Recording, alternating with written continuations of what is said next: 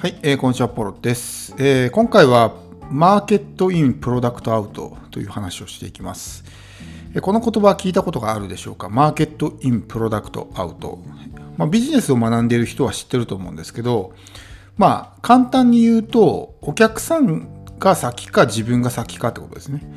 お客さんが欲しているものを作るのか、自分が売りたいものを売るのか。マーケットインっていうのはお客さんありきですね。お客さんがどういう、まあ、欲望というか願望を持ってて、それに合わせた商品を作るのかってことです。プロダクトアウトっていうのは、まず自分が売りたいものを作って、それをですね、欲しがっている人を探すみたいな感じなんですけど、まあ、どっちを先にするのかって話なんですよね。どっちを先にすればビジネスがうまくいくのか。まあ、勉強してる人はわかると思うんですけど、マーケットインを先にした方がうまくいくって言われてるんですよね。なぜなら、まあほとんどのビジネスをね。始める人はそうだと思うんですけどみんなやっぱこう自分の売りたいものを売ろうとするんですよ。でもそんなにねこう自分がいいと思って作ってもそれを欲しがっている人が見つからなければビジネスとして成立しないですよね。だからこそ人が欲しがっているものを作りましょうっていうね話をしてるわけですよ。人が欲しがってるものを作ればもう買ってくれる人がいるじゃないですか。だからこそ、えー、そういう見込み客とかねターゲットとかそういう人たちをまあ、先に考えてその人たちの願望とかね、えー、まあ痛みとかそういうものをリサーチしてそれを満たすような商品を作りましょうっていうふうに言われてるんですよ。だからまず最初にマーケットインから始めてその後にそれに合わせて商品を作るプロダクトアウトするっていうふうに言われてるんですけどそれだったら僕はわざわざこんなエピソードを吹き込む必要がないわけですよ。みんな言ってることだしまあ当たり前のことなんでそんなことをわざわざねこの音声に吹き込んでまで言うつもりはないんです僕は。それはまあ一般的なビジネスのセオリーというかまあ当たり前っちゃ当たり前ですよね。お客さんのその願望を満たすために商品っていうのは基本的に存在するわけだからマーケットインから始めましょうなんていうのはまあ言うまでもないことなんですよ。普通に考えたら。でもやっぱりみんなこうね自分の売りたいものがあるからどうしてもすごく情熱が強いしそれを売ろうとして売れないからマーケットインから始めましょうねみたいな風にこう、まあ、言う人がねいるわけですよ。まあ当たり前で言えば当たり前なんですけどでもそのちょっと考えてみてほしいんですけどマーケットインから始めてそれでこう、まあ、要するに例えば自分のターゲットとか見込み客とかそういう人たちの悩みと願望からスタートしましょうっていうことじゃないですかそれって。でもその自分のことを後回しにしちゃってるわけですよねそれって。例えば悩みとか願望を見つけるのってそんな難しくないんですよ。人間って大体同じような悩みを抱えてるから例えば、え、健康とかお金とか人間関係とかねこの辺は誰かしみんなね何かしら悩んでることだと思うんですよ。だから分かるわけですよね。マーケットインでやろうと思ったら。まあ人間関係とか健康お金に関するものを作ればですね。まあ売れるっていうのは分かるんですよ。だからマーケットインって言われてもまあ簡単なわけですよね。例えばダイエットとか恋愛とかね、えー、そういうものとかあるいはお金の稼ぐ方法とかってそういうものを欲してる人がいるって分かるじゃないですか。でもそれを果たしてじゃあ自分が作れるのかって話なんですよ。どんなにその見込み客とかね、まあ、ターゲットとかそういう世の中のお客さんたちが求めているものが分かっても自分がそれを作れなければ意味がないんですよね。うん、だから悩みのリサーチとかっていうのは実はそんなに難しくなくて人間が本質的に抱えている痛みとかっていうのは大体共通しているんですよ。だからそれを満たすことができないからこそビジネスが成立しないわけですよね。だから結局その何ですかお客さんありきで考えても自分がそれを満たすことができるだけの商品が作れないんであれば意味がないし、まあ、仮に作れたとしてもその情熱とか自分のね興味関心とかそういうものがなければ質の低いものしかおそらく作れないだろうし作ったとしても継続できないと思うんですよ。まあ、あなたがですね何に興味あるかわからないですけど例えば僕とかだったらそのダイエットとかそういうものに関しては一切興味ないわけですね。ダイエットってめちゃくちゃマーケット大きいじゃないですか。でも一切興味ないわけですよ。でももし僕がですねそのマーケットインで始めてあ世の中の人たちはダイエットにね興味あるんだと。じゃあダイエット商品作ろうって思ってもまず作れないしで頑張って作ったとするじゃないですか。例えばいろんな本読んだりとか。でもそれって別に自発的に学ぼうとしてるんじゃなくてもう義務感でやってるんですよね。いやいや。まあ儲かるからやろうかなみたいな感じ。全然こう勉強にも熱が入らないし、まあ、誰でも知ってるような薄っぺらい情報しか発信できない。だから当然商品の価値も低いし売れないみたいな感じになっちゃうわけですね。で仮にそれがそこそこ売れたとしてももう苦痛でしょうがないわけですよ。そのビジネスをやることが。だって自分の興味のないことをやるってこんなね苦痛なことってないと思うんですよ。はっきり言って。まあ、あなたがねこう自分の興味のないことを例えばやる自分のビジネスにするっていうふうに考えてほしいと思うんですけどゾッとしますよね。まだそれでお金がそこそこ稼げてるんだったらいいですけどまあ本当にね全然稼げないような状態でそのね全く自分の興味のないことをやらないといけないと思うともうそんある意味もう地獄に近いような状態ですよそれって。拷問ですよね、うん、だからその自分の興味関心のあることとか自分の持っている特性とかスキルとかね才能とかあるじゃないですか。でやっぱそこを見た上でそれに見込み客を合わせていくみたいな風にしないと人ってそれぞれ特性が違うんですよね。その何て言うんですかね例えば絵を描くことがすごく上手な人がいてね、絵の才能があるのになんかみんなサッカーやってるからじゃあ自分もサッカーやろうみたいな感じでサッカー部に入るっていうねモテるからサッカー部に入るみたいなで儲かるからなんかこう FX やるみたいな感じですよ。それに近いような状態で、サッカーやってたらモテるからじゃあサッカーやろうみたいな。自分の特質とか素養とかそういうものを一切無視してやって、その人がサッカーで活躍できるかって言ったら多分活躍できないんですよね。だったらその自分の才能のある絵を描くっていうことを突き詰めてやった方がよっぽど本人にとっても幸せだし結果も出るわけですよ。だからこうマーケットインでね考えるってまあ当たり前だしまあそうなんですけどでもどんなにその需要がねあったとしてもそれを自分が満たすことができなければですねまあ意味がないというか、まあ、リサーチして分かったところで、まあ、どうしようもないわけですよだから僕が考えるのはもちろんマーケットインで考えるの大事なんですけどやっぱりプロダクトアウトありきだと思うんですね自分が何ができるかっていうことがあってじゃあそれを欲しがっている人はどこにいるんだって話なんですよ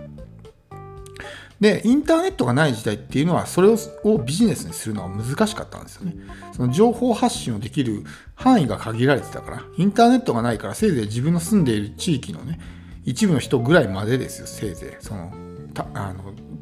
リーチできる人たちは。でもインターネットができたことによってお金をかけずに、まあ、全世界にいる人たちに情報を届けることができるわけですよ。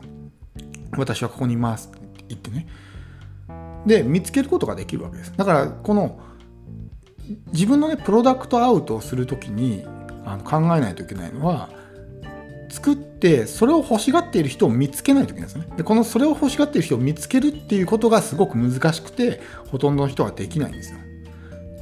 でインターネットで情報発信をすればですね必ずその世界のどこかにそれを欲しがっている人っているんですよね、うん、だけど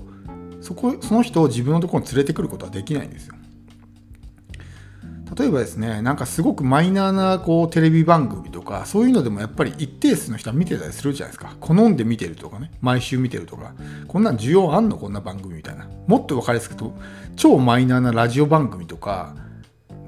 こんなん聞いてる人いんのかなみたいなのでもやっぱ聞いてる人っているじゃないですかだからやっぱりそういうものでも一定数の需要とかニーズはあるわけですよ。だから自分のすごくね、ニッチでマイナーな商品であったとしても、やっぱりそれを欲しがっている人はどこかしらにいるんですよ。でも、それをの人を連れてくることができないですね、自分のとこに。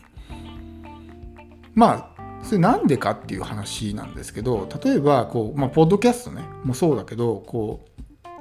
何て言うんですかね、継続しないと意味がないですね。情報発信ってのは。1回2回なんか私はこういうことやってますって情報発信してもやっぱりその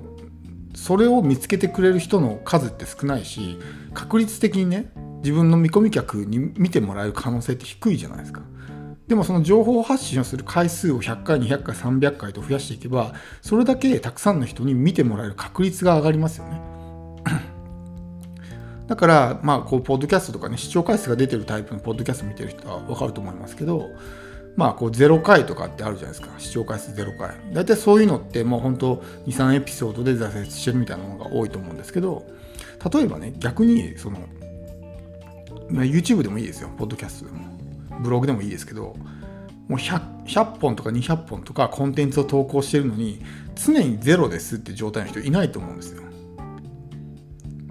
逆にその方が難しいと思うんですね。100回200回300回コンテンツを投稿して常にアクセスゼロの状態をキープしなさいってそっちの方がね至難の技だと思うんですよ。だ結局こう継続することによってやっぱ誰かしらに見てもらえるんですね。でその人が一度で去っていくのか継続的に見てくれるのかっていうのは、まあ、発信している情報の内容とかにもよるんですけど要するにその情報発信を繰り返し繰り返し行うことによってその自分の見込み客を目の前に連れてくるって作業ができるわけですよ。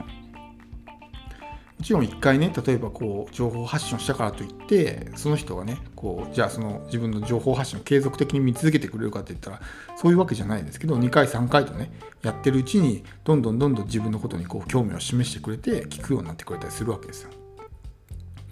だからこの自分の商品を作ることプラス情報発信をする。インターネットを使えばありとあらゆる人をリーチできるから情報発信をする。でできればその情報発信をする媒体を考えるということですね。自分のお客さんはどの媒体にいるのかブログなのかポッドキャストなのか SNS なのか YouTube なのかこの辺のどの媒体にいるのかを考えてでそこでひたすら情報発信をするんですね。そうするとやっぱり誰かしらが来てくれるからでその人に対してずっとこう継続的に同じような情報を発信し続けるわけですよ。そうするとその人が欲しいっていう風になって買ってくれるっていうのがこれがそのまあ商品を売るプロセスなんですけどだからやっぱりですねこの、まあ、プロダクトアウト自分ができることっていうものをまず見つけてそれを商品にすると。でそして継続的に情報発信をするってことですね。で一つですね、まあ、プロダクトアウトに補足させてもらうと今の自分ができることだけじゃなくてもいいですからね。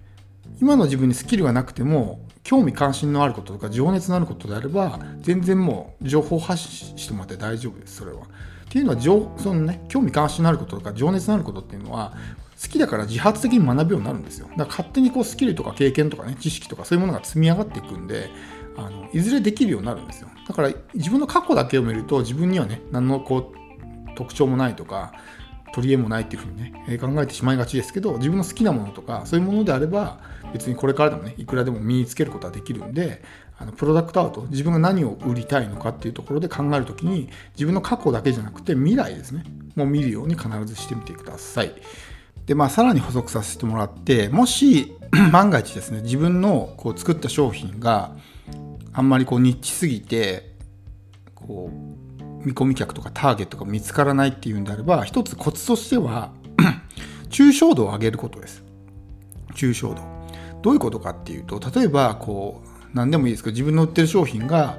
こう上司との人間関係をね解決する商品ですみたいなものだったとしますよね。まあそれって需要あると思うんですけどまああくまでも例ってことでね、えー、覚えておいてほしいんですけど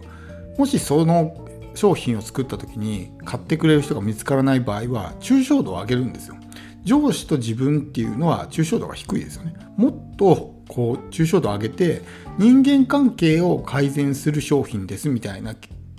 風に変えればですね絶対いるじゃないですか。うん、だからそういう抽象度の低いものを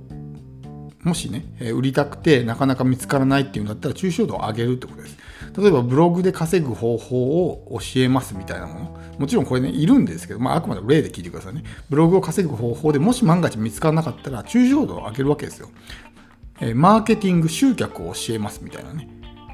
感じでやればいますよね。でもこのブログとかマーケティングっていうのはお互いに関連してるものだから、まあ結局マーケティングの一部がブログなわけじゃないですか。だマーケティングを教えますって言ってブログの集客の方法を教えても結局一緒なことなんですね。だそういうような感じで抽象度を上げるとかなりねターゲットの数が増えるんでもし自分の売ってる商品がニッチすぎてあんまりこう人が見つからないんであればぜひ今言ったようなねやり方を試してみてほしいと思います。では今日は以上です。